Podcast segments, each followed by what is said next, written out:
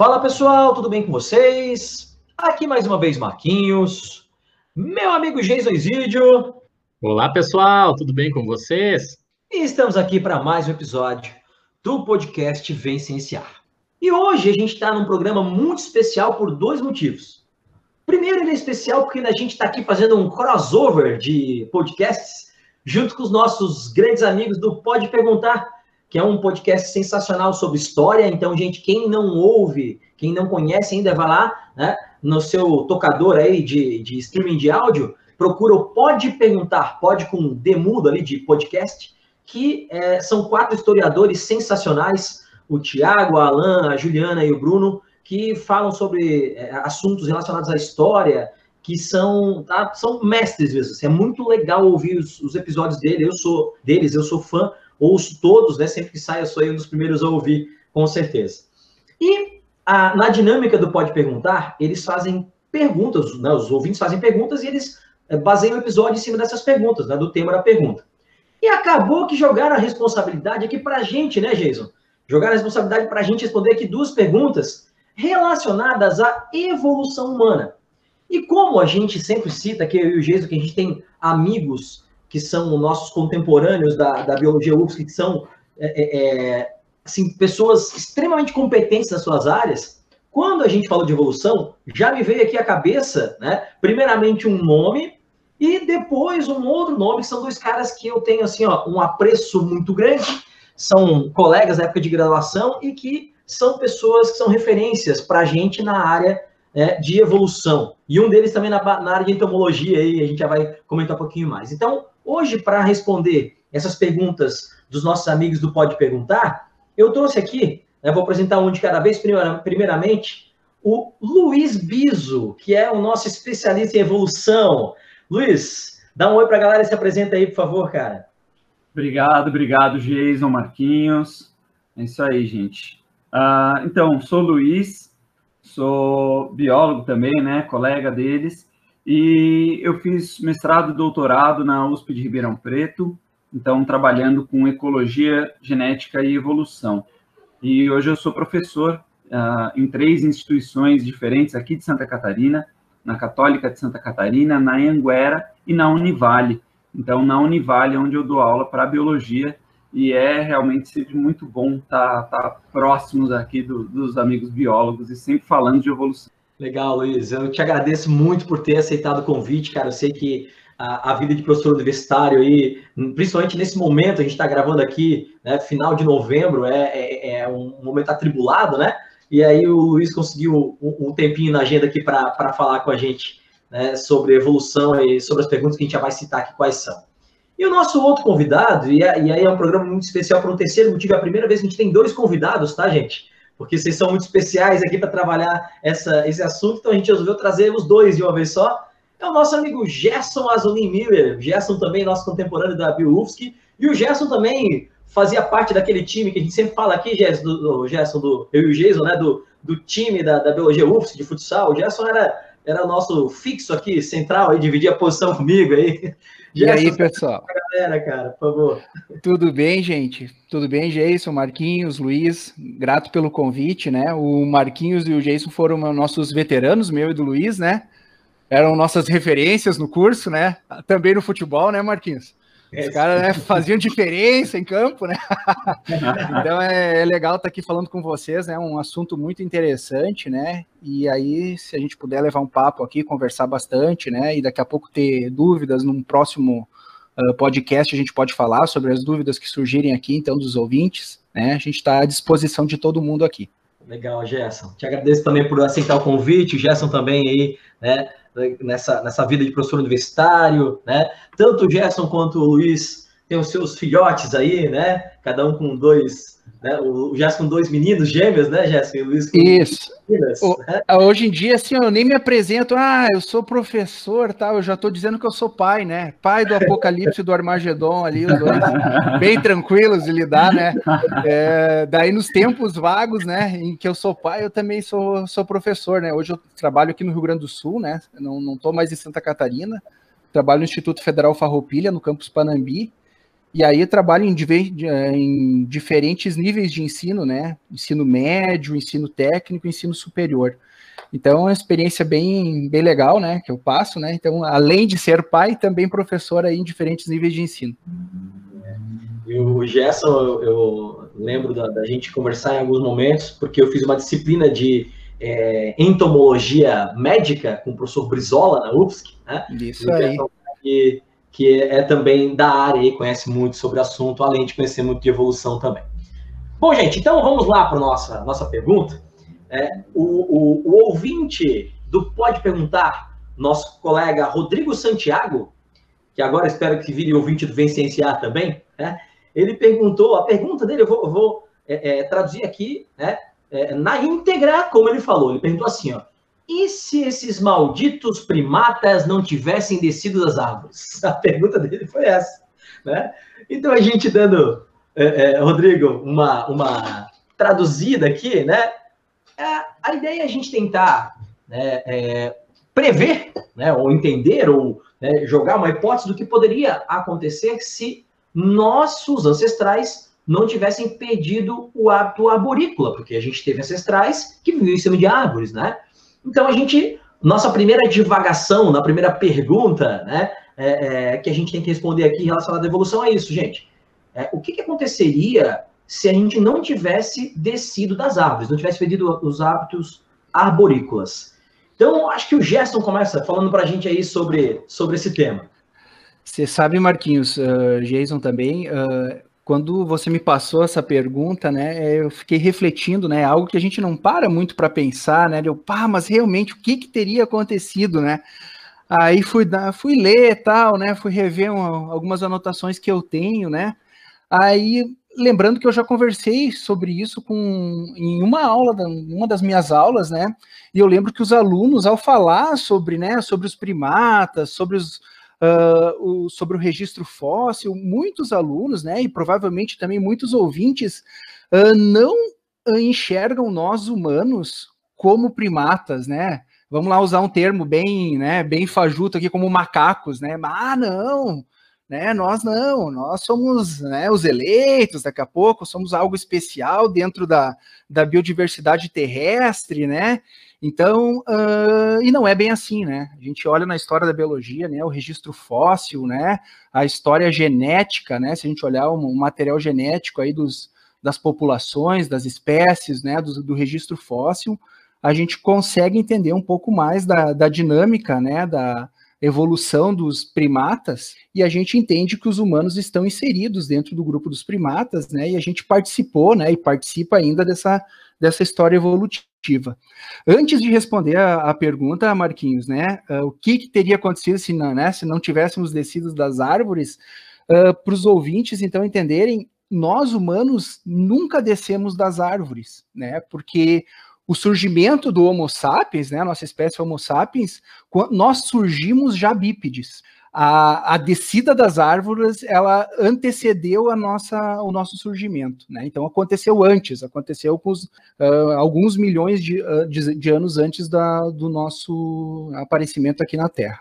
Então, para falar um pouco mais disso, a gente vai né, falar bastante, o Luiz também, a gente teria que resgatar um histórico, né? De como é que foi essa evolução rapidamente, assim, para a gente entender qual que é a cronologia de eventos né, biológicos que ocorreram até os primatas descerem das árvores e daqui a pouco surgiu o Homo sapiens na, na Terra. Então, uh, o surgimento dos mamíferos, né? Nós somos mamíferos placentários, né? E aí, como bons mamíferos, os mamíferos surgiram mais ou menos, né? Isso aí, né? A gente, isso tem uma, uma variação na literatura, né? Não existe um número assim fixo, né? Certo, né? Todo mundo deve saber que ciência é construída na base das, da dúvida, né? Não das certezas. Então é mais ou menos isso, né? Os mamíferos surgiram há uns 200 milhões de anos atrás. E aí quando os mamíferos surgiram, eles não eram os bambambãs do mundo, não. Os mamíferos eram né, bichinhos que tinham que viver como se fossem os insetos hoje, se escondendo, né? Porque quem dominava a Terra no surgimento dos mamíferos eram os ditos dinossauros. A gente vai usar o termo também aqui dinossauro para todo mundo entender. E os dinossauros, nos primeiros 140 milhões de anos de existência dos mamíferos, eles que mandavam aqui. Uh, e aí, mais ou menos há uns 65 milhões de anos atrás, aconteceu um evento que mudou toda a história né, dos mamíferos e da nossa história também, que foi uh, a ocorrência da, da queda daquele, daquele asteroide, né, que culminou então no início do processo de extinção dos dinossauros. E aí então, com a redução das populações de dinossauros, os mamíferos começaram então a ocupar nichos que até então os dinossauros ocupavam. E aí a gente começou a crescer, que nem diz o outro, né? Começamos a, né, a ocupar uma diversidade maior de ambientes, sofrer diferentes uh, formas de pressão seletiva, né, o que aumentou a diversidade dos mamíferos, e mais ou menos há 60 milhões de anos atrás, então, uh, né, 5 milhões de anos após a queda daquele asteroide, surgiram os primatas. E aí, então, os primatas, a gente compreende os primatas como né, os macacos, né? Os macacos do Velho Mundo, os lêmures, os macacos do Novo Mundo e os hominídeos, a família hominídea é um grupo, então, dentro dos primatas, né? E nós fazemos parte do, do, parte do hominídeo, então fazemos parte do, do grupo primatas. Então, 60 milhões de anos surgiram os primatas, e aí uh, vários deles, várias espécies habitando né, o dossel das florestas, e esse lance de falar de floresta, de dossel, ele isso mudou, né? Porque o planeta Terra sofre uma dinâmica, né, de alterações climáticas, né? Então, em determinados períodos da história da nossa do nosso planeta, o planeta era mais quente, em outros períodos era mais frio e mais seco, então as florestas elas se expandiram e se contraíram ao longo da história da Terra. E aí então, quando as florestas se expandiam, a ocorrência dos primatas uh, que viviam na, nas, nas, árvores também se expandia. Então, uh, acompanhavam mais ou menos essa dinâmica. Tá? E mais ou menos uns 14, 15 milhões de anos atrás, então surgiram os hominídeos dentro dos primatas. E aí os hominídeos, né? Quem são os hominídeos, né? Atualmente que a gente pode classificar são os, uh, os gorilas, chimpanzés, os orangotangos e todas as espécies de hominine, né? e aí Homo sapiens e outros gêneros. Isso também às vezes assusta, assusta as pessoas.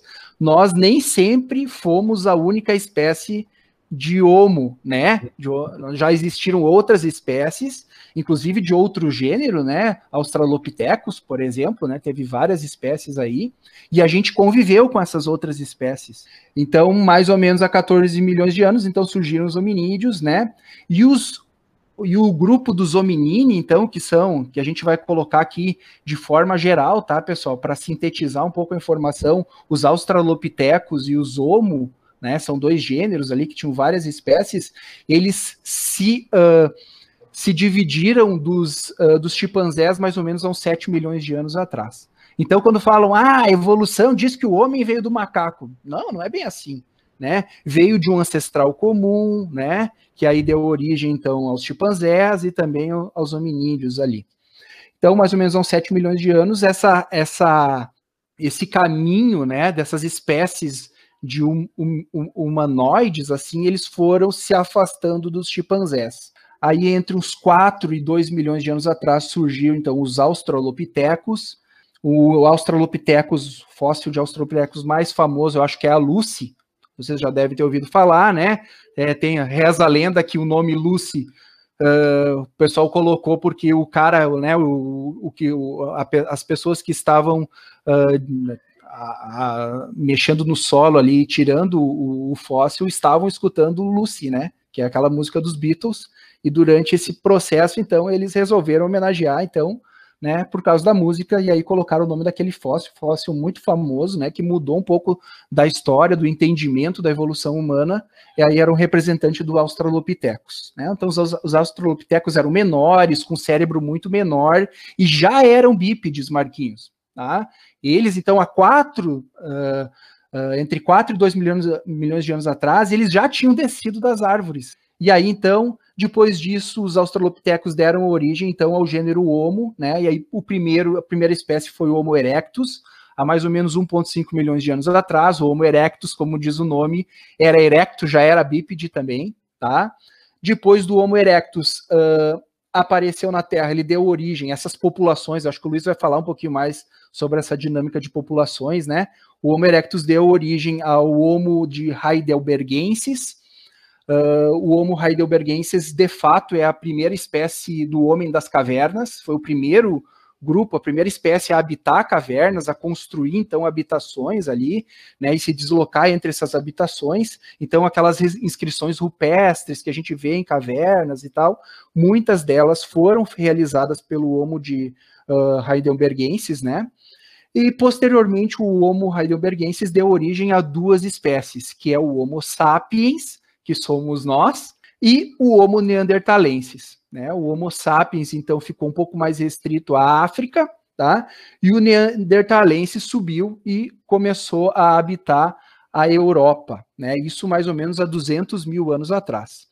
Todas essas espécies de hominídeos aí, Australopithecus, Homo erectus, Homo heidelbergensis, Homo sapiens, Homo neanderthalensis, todos eles já tinham descido da, das, das árvores e já eram bípedes. Como que a gente sabe que eles desceram das árvores? Porque no registro fóssil a gente percebe características no seu esqueleto que levam a considerar que eles eram bípedes. Essas características aí são muitas, né, que comprovam essa esse, esse bipedalismo aí desses desses fósseis. Não sei se o Luiz quer complementar, depois eu posso responder, né? Eu só enrolei, né, aqui, né? Contei um pouquinho da história, mas a gente pode falar quais são as implicações disso mas foi muito bom para contextualizar, né? Foi muito bom para contextualizar. E acho bem, bem legal, Jéssica, que você citou aí, né? Essa, esse, essa ramificação, né, do, dos hominídeos e tal. É, e aí você citou do, do Homo... Porque tem, tem uma discussão, né? Se o Homo neanderthalense era uma espécie diferente ou se ele era uma raça, uma subespécie da nossa espécie. Se é Homo neanderthalense ou se é Homo sapiens neanderthalenses, né? Há uma Isso. discussão aí. Né? É porque o conceito de espécie, né, Marquinhos, a gente vê que é uh, biológico, né? O conceito biológico de espécie é indivíduos capazes de se reproduzir e gerar descendentes férteis, né? E por que, é. que se levanta a hipótese que o Neanderthalensis talvez não fosse outra espécie? Porque a gente encontra traços genéticos do Neandertal nas populações humanas modernas. Então, o pessoal, né? Então, certamente eles trocaram aí uma saliva e outros fluidos corporais, né? E, e aí, então, né, essa questão do conceito de espécie ele é discutido dentro dessas, é. desses dois grupos aí. Tinha um Tinder pré-histórico lá que tu podia escolher, né, os, os crush de outra espécie. e assim, ó, Marquinhos, olha só que louco isso, cara. Num determin... Mais ou menos há 30 mil anos atrás, então, na Terra conviveu Homo erectus, uma população ficou na África, Uhum. Homo sapiens na África e no Oriente Médio uhum. e o Homo neanderthalensis na Europa. Três espécies de hominídeos convivendo. Né? Aí tu começa a pensar, bah, como é que seria, né? Uh, se hoje fosse assim, né? Aí já tô viajando, tá? Nem tô respondendo, eu começo a viajar, né? Tipo, ó, é. cara, Uh, direitos humanos. Será que né, todos teriam direitos humanos? O que, que a gente ia considerar? Se hoje tem todo esse lance de racismo, né, cara? Tu imagina como é que seria com mais de uma espécie, né, de hominídeo convivendo? Ia ser muito louco, né? E sem falar que eles reproduziam entre si, eles não tinham preconceito naquela época. Aí, né? tá, aí, aí que eu queria chegar. E nessa, nesses, nessas espécies que você citou, ainda tinha o, o ergaster, né? Nesse meio termo que é o ergaster também, e aí, cara, tem algumas pesquisas novas, né? E eu não vou saber citar o, o, os autores e tal, mas que propõem que os olhos claros, né, os alelos, né, para olhos claros e cabelos claros são alelos provenientes de neandertais, né? Não sei se o, o, o, Luiz ia falar alguma coisa sobre isso, eu estou me atropelando, te atropelando aqui, Luiz, não, mas eu, eu li alguma coisa há pouco tempo sobre essa justificativa de que é, alelos para olhos claros né, e, e, cabelos claros vieram de Neandertais, foram herdados por cruzamentos. Né? É, você acredita que ele tenha realmente surgido na Europa, né, que é onde, ah, então, essa, essa questão da cor ali está relacionado a quanto mais escuro, maior produção de melanina, maior proteção contra a radiação UV. Então, a gente nota isso na, nas populações que estão perto do Equador. E aí, né, como essa espécie foi mais para a Europa, colonizou aquela região que muito mais fria, com muito menos sol, né? Vai lá para o norte, para a Suécia, tem, tem época do ano tem quatro horas de, de luminosidade, né? Não é nem sol. E lá, então, uh, um, ter né, um pouco de, de radiação V e isso chegar na pele é importante para a produção de vitamina D e tudo mais. Então, acredita-se que essas características, né, de ter o olho claro, o cabelo claro, a pele clara, tenham uh, evoluído rapidamente ali. Marquinhos, muito legal a temática desse episódio. Era um tema que a gente já queria falar há muito tempo. E mais legal ainda que saiu, então, em resposta aí aos nossos queridos amigos do Pode Perguntar. É, já soube, escuto eles também, como você, Marquinhos, e já soube que tem uma Frense lá, uma cidade que eu adoro tanto, que eu conheço tão bem, Mafra, no norte de, de Santa Catarina. E muito legal, certamente, receber aqui o Luiz e o Gerson, nossos dois ex-calouros aí na, nas ciências biológicas da UFSC, que fizeram parte da nossa vida. Eu, especificamente, Marquinhos, talvez você não saiba, mas tive um contato muito forte com o Luiz, vi o Luiz iniciar aí a sua iniciação científica lá no laboratório de drosofilídeos do, do professor Paulo Hoffman, o professor adorado por nós, o Marquinhos já citou ele aqui, um beijo, Paulo Hoffman. Se você não nos escuta, precisa nos escutar, a gente já te homenageou várias vezes aqui. Então, Luiz, queria que, que você comentasse um pouquinho a respeito dessa pergunta também, desenvolvesse, né? Eu sei que você é um, um especialista em genética de populações, então complementa um pouquinho essa questão dos arborícolas aí descerem da, das árvores para nós. É, uh, é meu, meu fascínio mesmo, gosto muito uh, dessa parte né, da genética, e um ponto bastante importante e que complica muito né, para as pessoas entenderem a evolução é que a evolução ela não é assim, uh, não é que todos os indivíduos pegaram e desceram das árvores, falaram agora não quero mais, né? E pronto. Uh, num dia é arborícola, no outro dia não é. Uh, e isso acontece com todo mundo, né? Na é, né, verdade. Assim as pessoas, né? As pessoas não, não é, os bichos não, não, não decidem de um dia para o outro mudar, né? Ah, não, uhum. hoje eu acordei com dor nas costas. Eu não vou mais ficar aqui na floresta. Nós vamos descer, eu e minha família. Não, não é mais ou menos assim, né? É uma coisa numa escala temporal, né? E o ambiente que vai mudando, né? E aí vai alterando o comportamento, tal, a biologia das espécies. É tudo muito lento, né? Ah, com o passar de muitas gerações e tal. E tem também um fator importante que é a questão populacional. Então, pensar que não é que todos desceram da árvore ao mesmo tempo, mas ah, ocorreu uma mudança no ambiente, né? Então, era um, nosso ancestral era um ancestral arborícola que vivia nas árvores e uh, começou a surgir mais savana. Então, ambientes abertos, essas árvores começaram a ficar mais espaçadas e aí foi mais os, os, indivíduos começaram a se movimentar mais pelo campo e aí estavam mais expostos a predadores e tal. Então, por isso se acredita que tenha sido uma vantagem para eles, né, conseguir se, se movimentar em duas pernas para ter maior velocidade e tudo mais, tá? Foi, na verdade, assim, existem muitas soluções possíveis, né? Então, você, ele não, não vai correr mais do que um, um, um grande felino, né? Um gato, um gato, uma, um leão, um tigre, nada assim. Mas foi o jeito que esse macaco achou de, de, de ir melhor e mais rápido. Então, uh, com isso, ele acabou uh, favorecendo né, o bipedalismo, então andar sobre duas uh, sobre dois membros. Então essa espécie, né, começou a ter essa vantagem de poder se, se deslocar mais rapidamente. E também o próprio fato de ficar ereto já facilitou outras coisas, né? Então ele ficava mais alto, conseguia ver mais longe, de repente a chegada de algum predador, ou então algum alimento estivesse mais distante, ele também conseguiria ver isso. E o próprio fato de ficar também com as mãos livres também é uma vantagem para a manipulação, né? Então, conseguir manipular, uh, desenvolver ferramentas, uh, a gente vê isso em outros macacos também, né? Eles também têm essa essa, essa pequena uh, essa possibilidade também né, de manipulação entre os, os chimpanzés, por exemplo. E aparentemente essa, essa liberdade né, de, de manipulação e tal também facilitou um desenvolvimento do encéfalo, do cérebro dessa, dessas espécies. Então, se a gente olha a evolução no gênero Homo do, do encéfalo, né, uh, teve um crescimento muito grande em relação ao corpo, do que muito mais do que nos, nos australopitecos ou em outros macacos. Né? Ali ainda é muito maior. Tá? Então, isso parece ter sido um fator determinante para toda a evolução humana depois. Sensacional. Gerson, vai lá, é contigo. Assim, ó, então para responder, né, o, a minha mulher sempre diz que eu sou enrolado, né?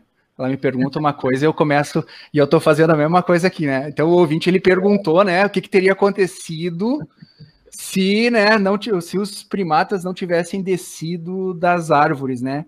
Então assim, ó, Uh, o Luiz explicou várias né, implicações na alteração de comportamento do bipedalismo, né? Ah, e também da morfologia do, dos hominídeos, né? E especialmente do, do, do gênero Homo, tá? Então, respondendo assim diretamente, né?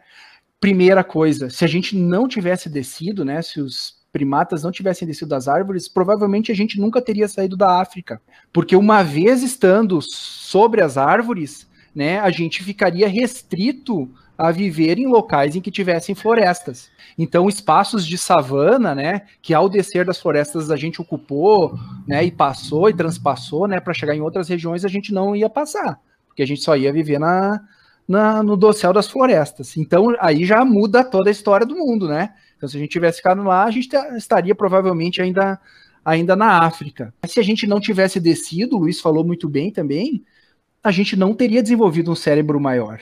Porque ao descer, a gente ficou de pé e ao ficar de pé liberou nossas mãos, né, os membros anteriores aí para a gente manipular, para a gente um, dominar o fogo e aí então conseguir ter um acesso energético de alimento mais fácil, né, para digerir de forma mais fácil. Então as raízes que não eram uma realidade alimentar para os para os macacos que viviam sobre as, as, as, florestas, né, sobre as árvores, as raízes passaram a entrar no cardápio quando eles desceram. Né, e aí uma fonte de carboidrato muito grande, além de, né, de ao longo do tempo, ele, o, os primatas terem tendido né, uma tendência a buscar mais carne. Éramos onívoros, maioria dos grupos, mas né, a carne dá muita proteína, então ao longo da história começaram a se tornar caçadores. E isso, né, esse aporte energético, ele foi fundamental para o aumento do tamanho do cérebro, porque em populações em que surgia um cérebro maior, se não tivesse energia para manter esse cérebro, essa população ia ser eliminada, né? Porque surgem as possibilidades e o ambiente vai selecionar.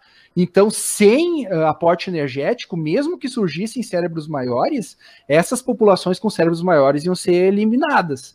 Então, né? Então, o aumento ele foi selecionado, o aumento cerebral do crânio foi selecionado pelo aporte energético. E isso tem a ver com a possibilidade de ter os membros anteriores livres lá, né? E fazer instrumento, e poder caçar, e poder cortar, e etc. Uh, outra coisa, a gente ainda teria pelo no corpo, provavelmente.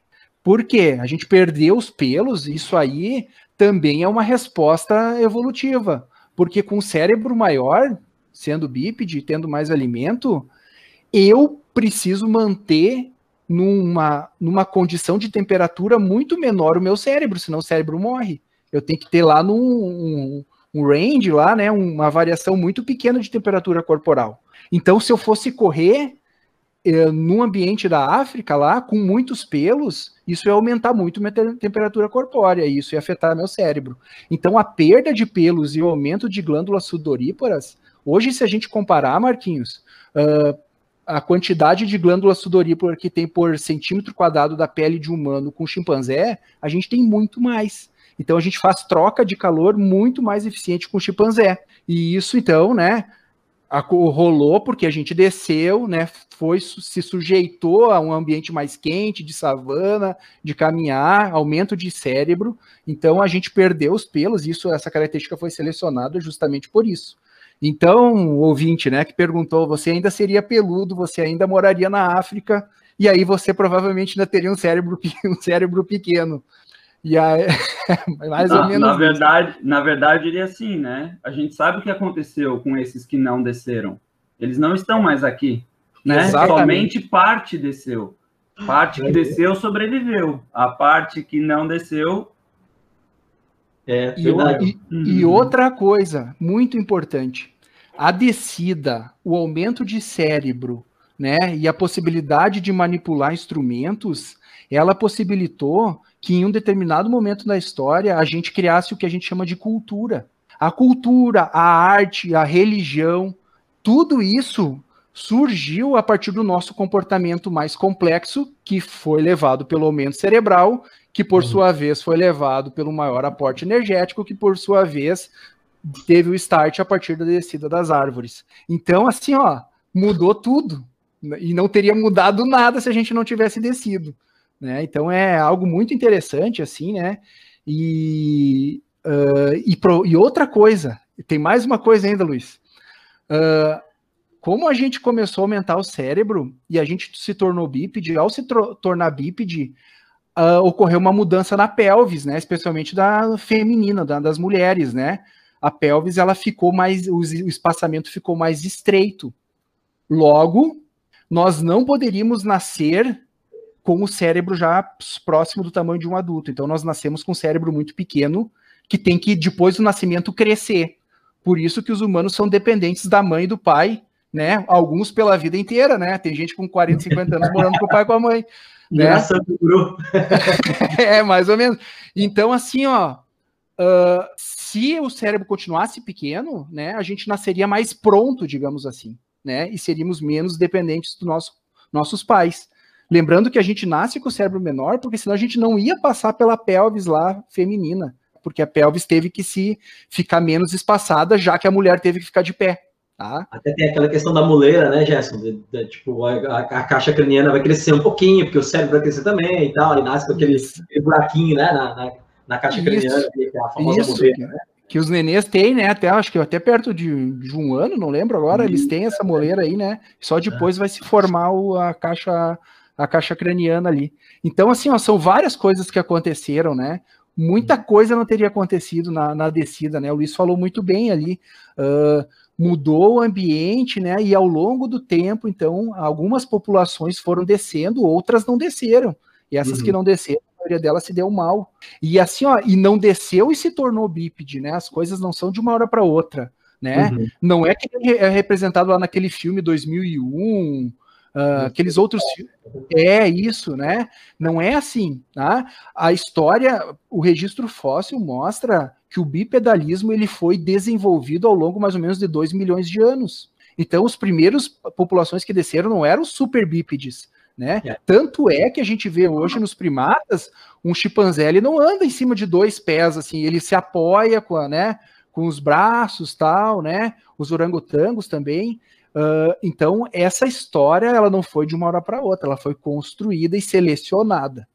Ô Gerson, e aqui, como você também dá aula para ensino médio e tal, né? A gente sempre tenta focar, é, porque a ideia do Vicenciar é atingir pessoas que não estão tão acostumadas com ciência. É importante a gente, a gente citar aqui que não é que o cara ficou bípede porque ele desceu, e sim que indivíduos que nasciam com, com posicionamento de coluna, de pelve um pouquinho mais ereta, por uma mutação, esses se davam melhor, né? Aqui embaixo. Então, Isso. é só para a gente não ser lamarquista, não pensar que é, a seleção é, é, determina características. Sim, a seleção seleciona características, né? né? O que o Darwin falava, né? Eu não sei se foi um artigo... já existe, né? É, exatamente. Seleciona o que já existe. Já existia essa variação dentro da espécie. Tem um artigo, acho que da Jane Goodall, né? Goodall, o pessoal conhece, muito famosa, né? Trabalhou com chimpanzé na África e tal. Ela, eu não lembro se foi num artigo dela que eu li, que provavelmente os primeiros ADC foram populações em que os membros anteriores eram um pouco mais curtos. E, na verdade, eles tinham uma desvantagem em se locomover ali nas árvores. Então, uhum. na verdade, nem foi o primeiro passo, foi o bipedalismo, mas sim a questão dos membros um pouco mais curtos lá, e aí tinham dificuldade, não tinha a mesma facilidade de se movimentar nos galhos lá. Né? Agora eu não lembro se foi um artigo dela, mas ela escreveu muito, é para quem gosta e curte essa área de. Até fica a dica aí, né? Uh, tem documentário dela na Netflix, tal, da Jane Goodall aí, tem muita coisa, ela pesquisou muito, né? Ela uhum. foi a primeira pesquisador a relatar, inclusive, um comportamento semelhante, né, vou usar aqui um aspas aqui, a um ritual religioso em chimpanzés porque uhum. ela observou num, não sei se vocês já viram, já conhecem a história, que ela estava lá na, na, na, na, África, né, nas florestas lá, e observou que num dia que deu uma tempestade de 20 minutos, assim, uma tempestade muito forte, uma família de chimpanzés que ela acompanhava pegou galhos de árvores e corria de um lado para o outro uh, durante a tempestade, tipo, como se fosse um ritual para tentar acalmar. Ela interpretou dessa forma, né? Para tentar acalmar a tempestade. Então é um primeiro registro aí de um surgimento de algo assim, né? E o chimpanzé já tem o cérebro um pouco mais desenvolvido, né? E aí daqui a pouco é até um link, né, para a gente falar na, na segunda pergunta que tu tens, né, Marquinhos? Né, sobre a, quais espécies poderiam, né, tomar conta aqui da Terra se não fosse, se não, não fosse os humanos. Né? Então ela registrou isso, foi em 1971 que ela publicou isso, e é muito interessante de se ler o artigo em que ela faz esse relato aí do comportamento deles numa, numa noite de tempestade. Mas é, é bem essa linha mesmo, né? Do que que, uh, do que, que aconteceu. Então, do, de todas as mudanças, a gente tem também mudança relacionada à laringe, também foi importante para a questão da fala, para desenvolver a fala, tá?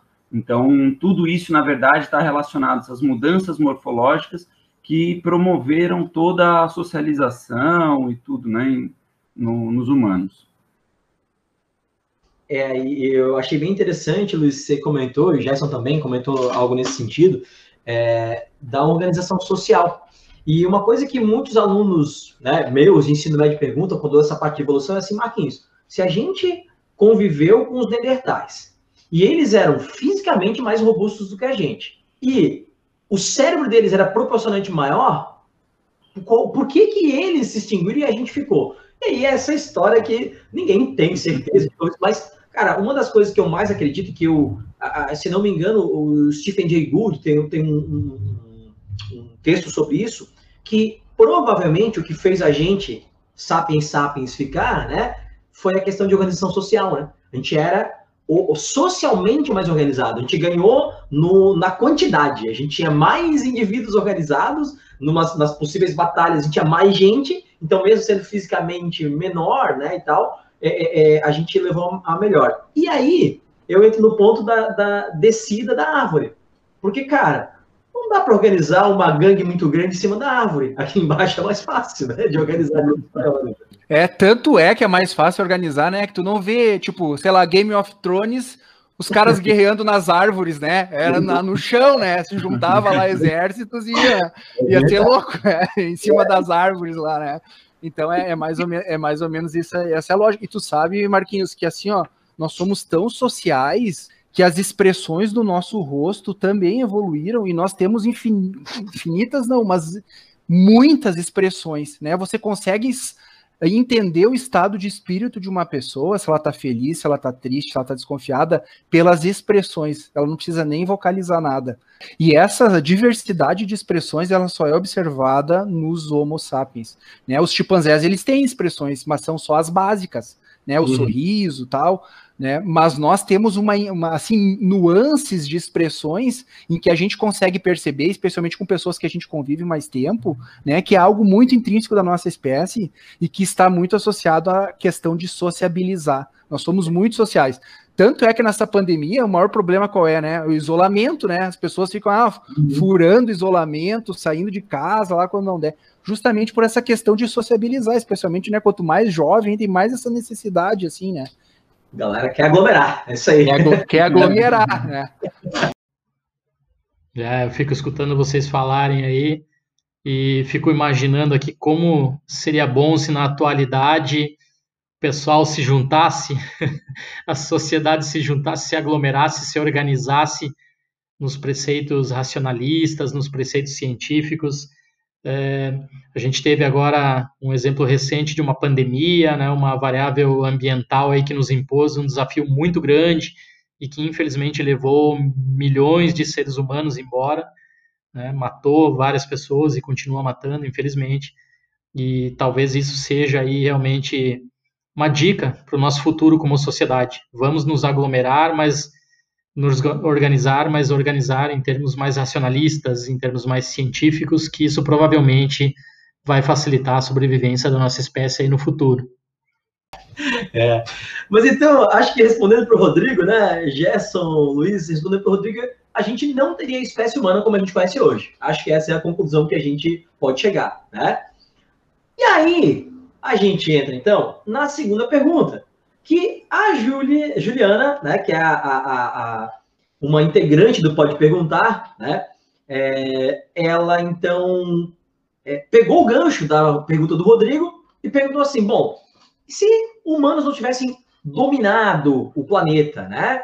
Quem é que dominaria? Alguma outra espécie dominaria?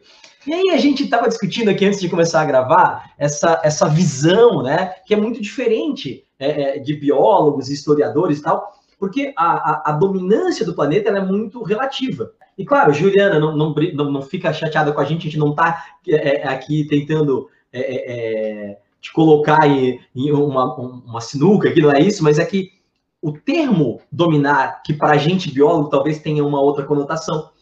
E aí, se me perguntarem hoje que espécie domina o planeta, eu não vou dizer que é humano, cara. Porque para mim é bactéria que domina o planeta, pela quantidade, né? Então, isso é tudo muito relativo. Mas a gente entende o que a Júlia quis dizer. Marquinhos, perguntas muito legais, hein? Tanto do Rodrigo quanto da Juliana. Aliás, pessoal que nos ouve, Mandem suas perguntas para nós também. Na medida do possível, a gente grava aqui respondendo, traz especialistas para atender vocês e responder cientificamente, adequadamente, né, as vossas dúvidas. Mas é, eu acho interessante, Marquinhos, porque realmente cada, acho que cada biólogo, cada pessoa vai ter uma, uma resposta para essa pergunta, porque ela é, é, é mais de, de, de cunho pessoal do que propriamente científico, porque depende do que, que a pessoa considera dominar, né?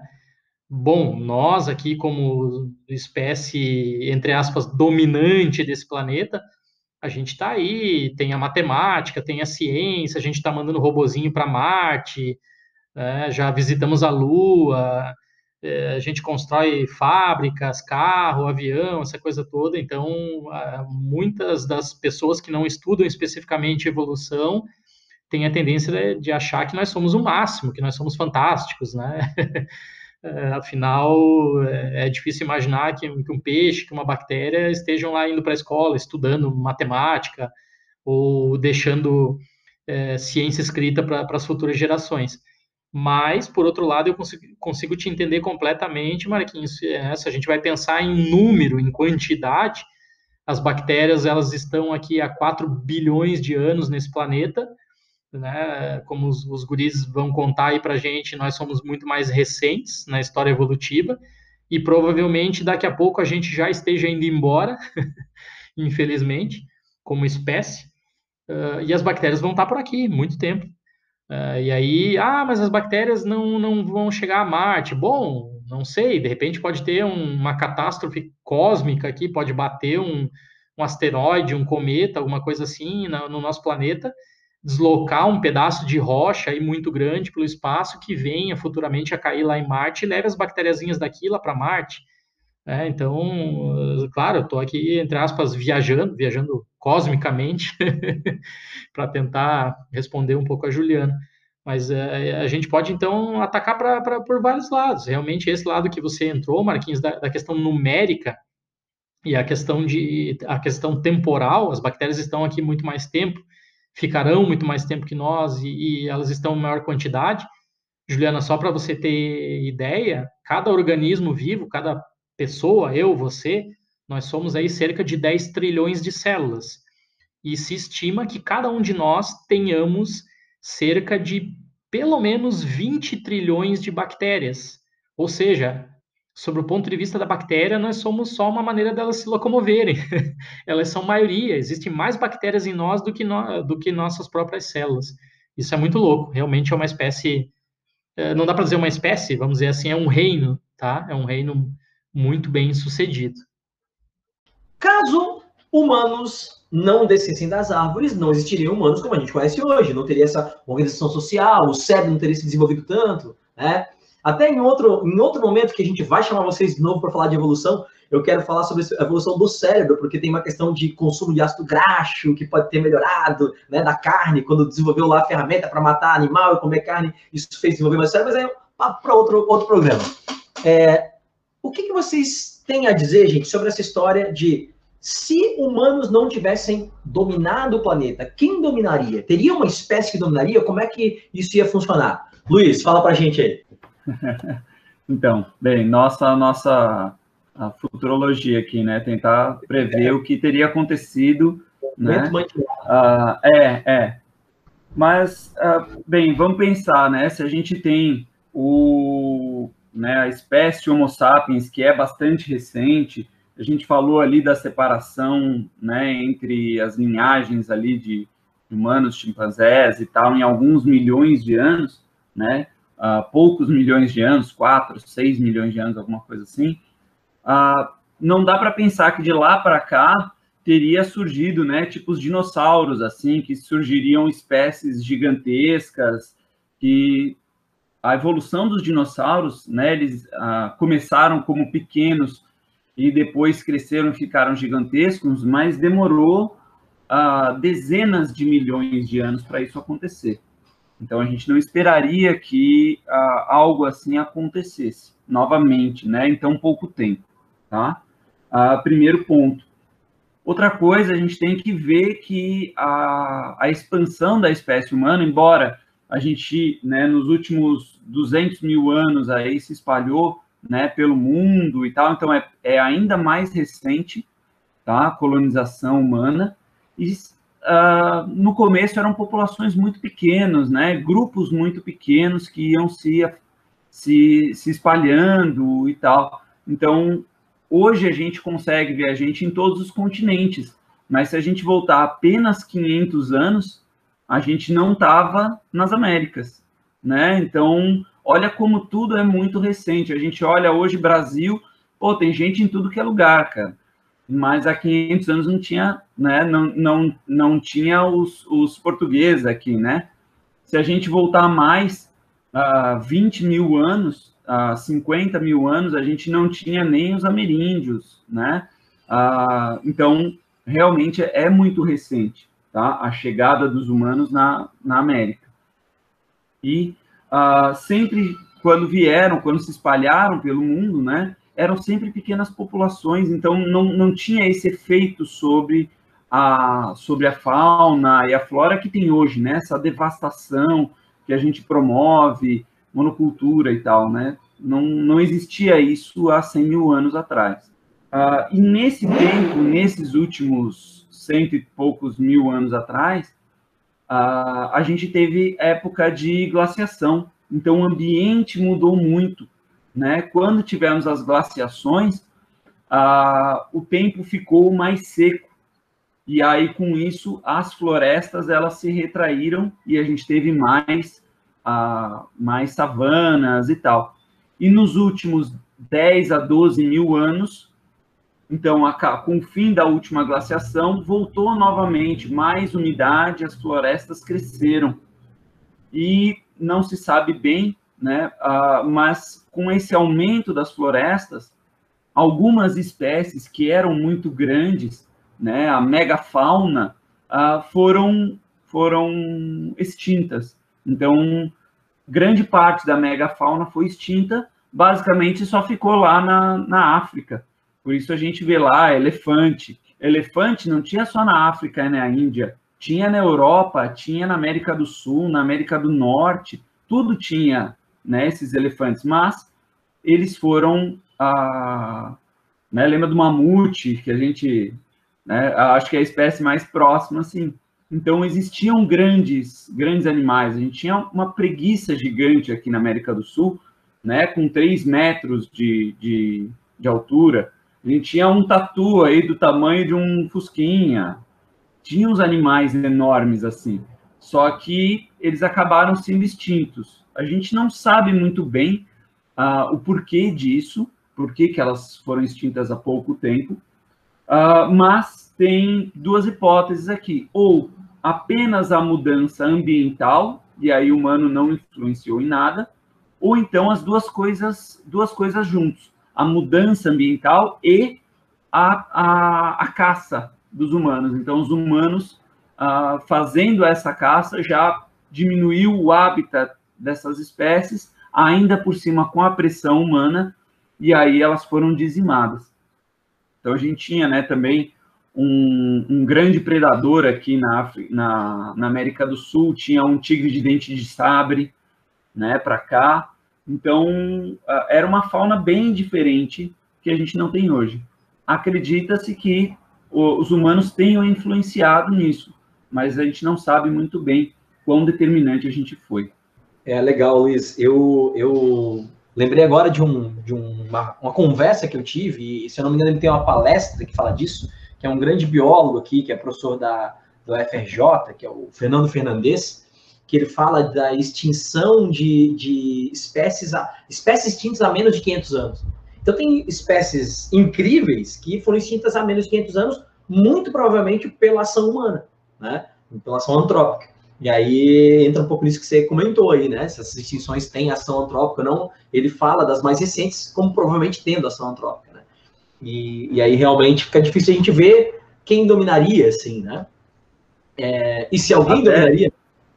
Exato, exato. Até um, um, ponto interessante que a gente às vezes só relaciona né, as, as extinções por causa humana, a gente relaciona a gente, assim, a, que tem um, um ambiente mais desenvolvido, né, pela industrialização e tudo mais, apenas por isso. Mas se a gente for ver nas, ah, nos registros em pequenas ilhas, lá, por exemplo, na Polinésia, né, no Pacífico, que tem muitas pequenas ilhas e existiam espécies bem características ali, a gente nota que a chegada do humano coincide com a extinção de muitas espécies de aves, por exemplo. Então, aparentemente, nessa essa a, a caça e tal, naturalmente a gente acabou extinguindo muitas espécies. Se estima que lá nessas essas ilhas, mais de 70% das espécies de aves foram extintas pelos humanos. É, já que estamos fazendo exercício de futurologia aqui, como disse o Luiz, queria deixar a mensagem aqui para as pessoas que nos ouvem, para a gente refletir um pouco como sociedade. A espécie humana realmente tem um impacto muito grande no, no planeta atualmente, pelo nosso estilo de vida, né, nosso estilo de, de alimentação, nosso consumismo exagerado. Não estou pregando aqui uma, uma morte do capitalismo, mas a gente tem que refletir sobre várias coisas. A gente tem um impacto, a gente, eu digo, a espécie humana tem um impacto muito grande. Nós somos responsáveis mensalmente, anualmente, aí pela extinção de diversas espécies. E se isso continuar, o futuro provavelmente vai nos pregar uma, pré, uma peça muito grande, porque o planeta não vai admitir que uma espécie fique aqui extinguindo todas as outras. A nossa vida depende de todas as outras espécies, e aqui eu estou incluindo espécies vegetais, espécies animais, mamíferos e, e afins. Vou deixar aqui uma sugestão de leitura para os nossos ouvintes, que é um livro chamado Arma, Germes e Aço, de um cara chamado, um biólogo chamado Jared Diamond, que é sensacional e que fala um pouco sobre isso também. Expansão humana e tal, bem legal. Você sabe, Marquinhos, Jason e, e Luiz, que essa pergunta, na verdade, ela quase. Ela, hoje ela é um exercício de imaginação que a gente está fazendo aqui, né? né? Não tem como. Não é que nem a pergunta anterior que tu pode ver a história e dizer o que, que aconteceu, né? Agora, aqui se não tivesse acontecido, se, né, se a gente não tivesse uh, dominado o planeta, né? Vocês já falaram que o conceito de domínio ele é relativo, né? Estou uh, falando de abundância, de soberania, de, não sei, né? São vários conceitos aí. Mas entendendo qual foi o, o, o espírito da pergunta, uh, quase que foi verdade mesmo, quase que a gente não continuou, né? Quase que a gente foi extinto, porque uh, existe um registro da ocorrência de uma erupção vulcânica gigantesca na ilha de Toba, isso há 75 mil anos atrás, né? A gente surgiu há 200 mil. Então, há 75 mil teve uma erupção gigantesca e é estimado que a partir dessa erupção sobraram apenas 10 mil Homo sapiens na Terra. Então a gente quase foi extinto. Aí foi né, aquele efeito gargalo genético ali, e 10 mil pessoas, pense, 10 mil pessoas, você não enche o estádio do, né, do, do Figueiredo, Orlando Scarpelli ali. Ah, né? é? Então foi muito pouca gente no planeta, né? Uh, tanto é que essa, essa, esse efeito gargalo genético, por causa disso, hoje a gente vê né, as etnias aí, diferenças étnicas, né? Mas ela está associada só a 15% da, da, do genoma, das diferenças de genoma entre os humanos. 85% é tudo igual, justamente por essa redução da diversidade genética a partir desse evento aí, 75 mil, mil anos atrás. Né? Então, quase que a gente não existiu. E é. aí, então, pessoal, veja bem, se a gente tivesse sido extinto há 75 mil anos atrás, eu falei ali antes que há 30 mil a gente conviveu com outras duas espécies. Daqui a pouco era o Neandertal que estava aqui, né? Uhum. Ou, erectus, ou Erectus, né? Com outra dinâmica, né? Um cérebro diferente, comportamento social. Então, né? Eu acho que se alguém fosse dominar, uma espécie fosse dominar, e a gente falando aqui de vertebrados, tá? Sem falar de outros de outros grupos aí, eu acho que seria dentro dos primatas, justamente pela questão do desenvolvimento do cérebro. Mas é, como eu falei, um exercício de imaginação. Mas, né, a questão de desenvolver habilidades, desenvolver a, a questões sociais, aí eles têm muito mais condições, esses grupos, de fazer isso. E a gente entende que isso foi um caminho, entre aspas, vitorioso para nós, né, que nos deu um sucesso, né, cooperar, tal. Né? Então, daqui a pouco era outra espécie de hominídeo que estava aqui, ou mais de uma espécie, como o Luiz falou também, né? Provavelmente a questão dos grandes mamíferos aí, né? E, né, se não tivesse essa pressão de caça aí, ia ter muito mais grandes mamíferos, né? Distribuídos. Hoje eles estão mais na África lá, né? A gente fala do Serengeti e tal. E aí perguntar, mas por que lá as pessoas não caçam? Não é isso, né? Lá a civilização, as cidades são menores. Né? Olha a pressão de civilização, de aumento de cidade que tem na América do Norte na Europa e compara com a África. Lá tem muito espaço livre ainda. Né? Por isso que ainda os grandes mamíferos estão lá. Talvez fosse tudo diferente, né? Provavelmente seria, né? Se a gente tivesse sido extinto ou não tivesse nem descido das árvores aí. Então é, é, é, é louco, né? E uhum. ainda, ainda pensando nessa pergunta, eu pensei, e se a gente fosse extinto hoje? Tem até programa, né, na Discovery aí, ah, esses humanos, não lembro o nome do programa, e se a gente fosse extinto hoje, né? O que, que aconteceria? Né? Ia ser muito louco também, né, cara? Eu hoje, assim, há mais uns 10 anos, eu acredito já naquela teoria da singularidade, que é aquela do, uh, do, do Exterminador do Futuro lá, né? Que a inteligência artificial ia dominar já, e deu, né, cara? Ia tomar conta da Terra e beleza, né? Tudo é possível, né, cara? Se a gente fosse extinto hoje, né? A inteligência artificial tá aí, né, cara?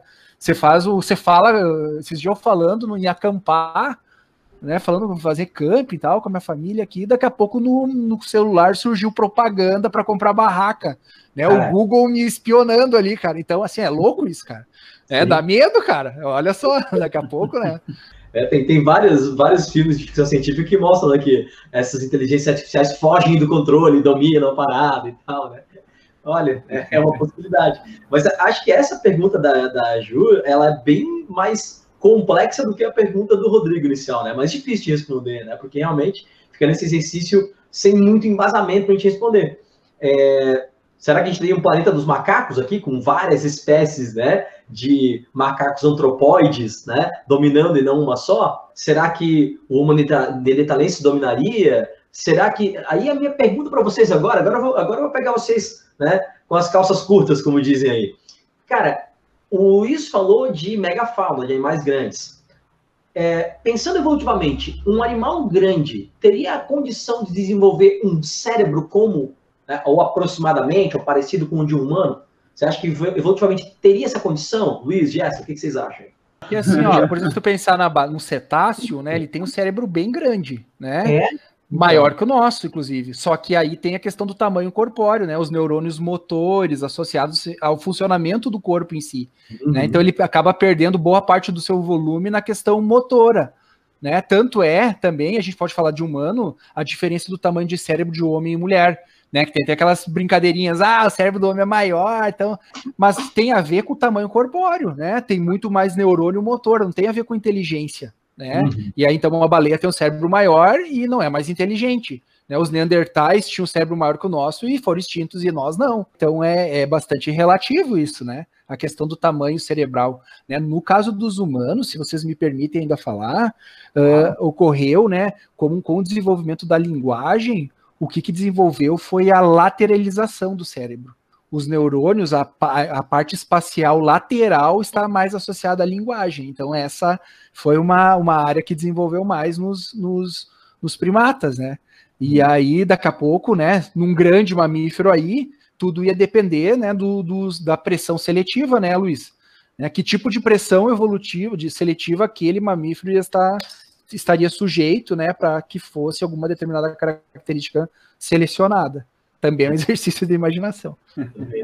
Essa é a questão do, do tamanho do tamanho corporal é bem isso, né? Aumenta a, a área relacionada com, com a percepção, com as, né, a parte de sensibilidade, então tem muito mais área do corpo para enviar, para enviar, tem muito mais sensores pelo corpo, então ele vai precisar de uma área maior do encéfalo para processar tudo isso. E também tem muito mais, uh, né, vai ter que uh, área motora também para direcionar né, o movimento de tudo e vai, pelo tamanho corporal também, provavelmente vai menos energia para o cérebro, né? Então o cérebro pode ser maior, mas trabalha com um aporte energético menor, né? Proporcionalmente, provavelmente, né? Isso. E aí tem a questão de, do, da necessidade de alimento, né?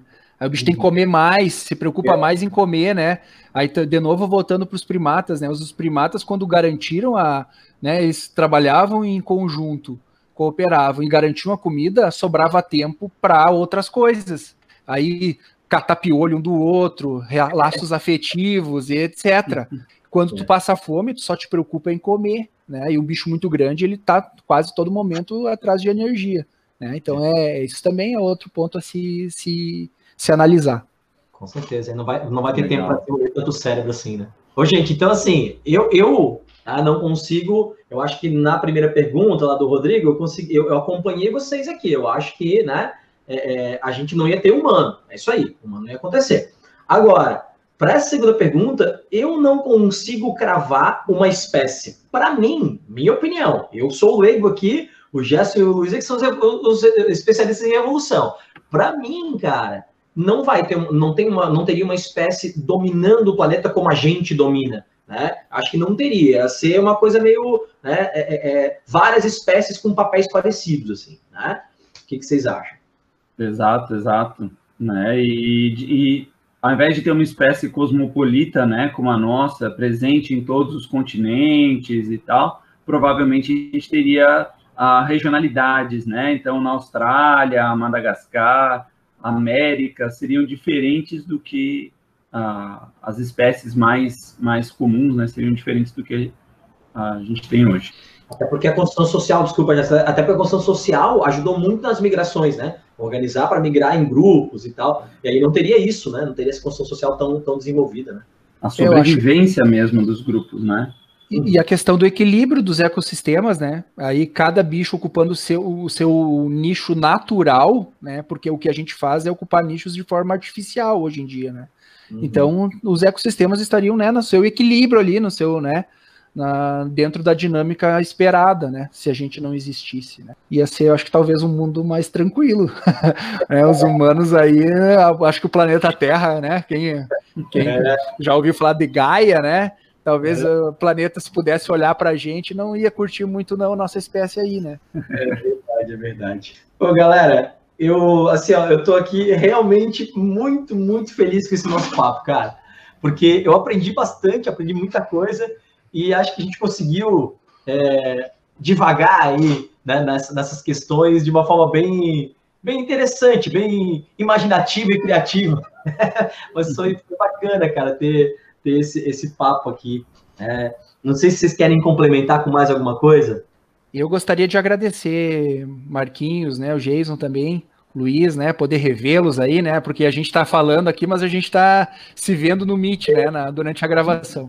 Então, sempre a oportunidade de, de reencontrá-los, né, de falar de ciência, eu acho que eu dificilmente nego uma, um convite de falar, né, para falar de ciência, assim, de educação, de ciência, que eu acho que a gente tem que aproveitar todos os espaços possíveis para falar de coisa boa, de coisa né, que seja salutar aí para nossa sociedade, né? E fico à disposição aí, muito legal o programa de vocês, Marquinhos, né? Uh, uma iniciativa muito jóia, assim, né? Você é um divulgador aí do podcast de vocês e fico à disposição aí, né? Rolar aí no futuro uma outra conversa aí, a gente está sempre, sempre ao dispor de vocês. Tá? Um abraço. Vai rolar com certeza, cara. É como o Gerson falou mesmo, né? Acho que é importante ocupar esse espaço, a gente fazer isso, e o Vencenciar vem, vem, vem nesse sentido, né? Trazer essa divulgação científica, trazer as pessoas para mais perto da ciência, né? É cada vez mais importante para o desenvolvimento do país. Então, parabéns, e também estou aqui, qualquer coisa a gente continua conversando, outros momentos, outros assuntos.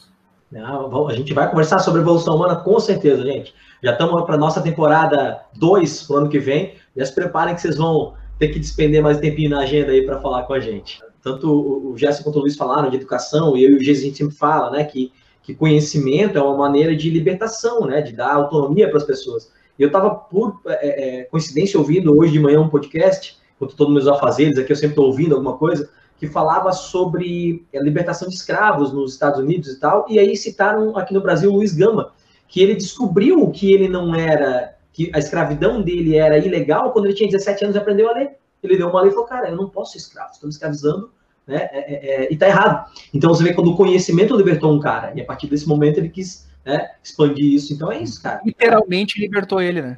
É, nos diferentes níveis, né? A educação e a ciência liberta, né, gente? Então, estamos aí. Galera, eu só tenho que agradecer mesmo, o papo foi sensacional. Eu agradeço por vocês despenderem um tempo aí da agenda de vocês, que eu sei que é apertada, para falar com a gente. Também queria agradecer vocês dois, Gerson e Luiz. Como o Marquinhos disse, a gente sabe que a agenda de todo mundo, de todos os professores, especialmente nesse final de ano, é, é bastante concorrida. Vocês deram uma aula sensacional aqui, aprendi um monte com vocês e certamente, como o Marquinhos já falou, a gente vai, vai ter vocês aqui novamente na segunda temporada para falar um pouquinho mais de alguns aspectos específicos aqui da, da evolução, que é esse tema tão interessante, tão apaixonante, que eu e o Marquinhos também adoramos tanto. É, deixar aqui o nosso agradecimento, claro, para o pessoal do Pode Perguntar. Quem não conhece ainda o podcast, eu sugiro fortemente que que coloque lá no Instagram, na, nas redes sociais, procurem aí nos seus tocadores de podcast e escutem os episódios deles, episódios sensacionais, maravilhosos, com temas muito importantes relacionados à, à história, que a gente tanto adora aqui também, eu e o Marquinhos. e, claro, agradecer então as perguntas aí que eles, eles deixaram para a gente, né, que motivou esse episódio. Já avisar vocês que esse é o nosso, basicamente é o último episódio científico do ano de 2020. É, a gente está encerrando aqui com, com chaves de ouro e temos ainda em dezembro uma retrospectiva, onde eu e o Marquinhos aqui vamos, vamos relembrar vocês de alguns pontos importantes, vamos é, responder algumas perguntas e, e vamos nos congratular aqui é, a respeito desse primeiro ano do, do Vem Cienciar, que foi muito bem concluído. Então, um grande abraço para vocês todos que nos ouvem e até o próximo episódio. Então, gente, é, muito obrigado ao Luiz, ao Gerson. A gente está presente aí nas redes sociais, continue, continue seguindo a gente, arroba no Instagram, no Twitter, a gente tem canal no YouTube, e a gente está aí nas principais plataformas de streaming de áudio, tentando sempre trazer conteúdo relevante para vocês. Um abraço e até a próxima.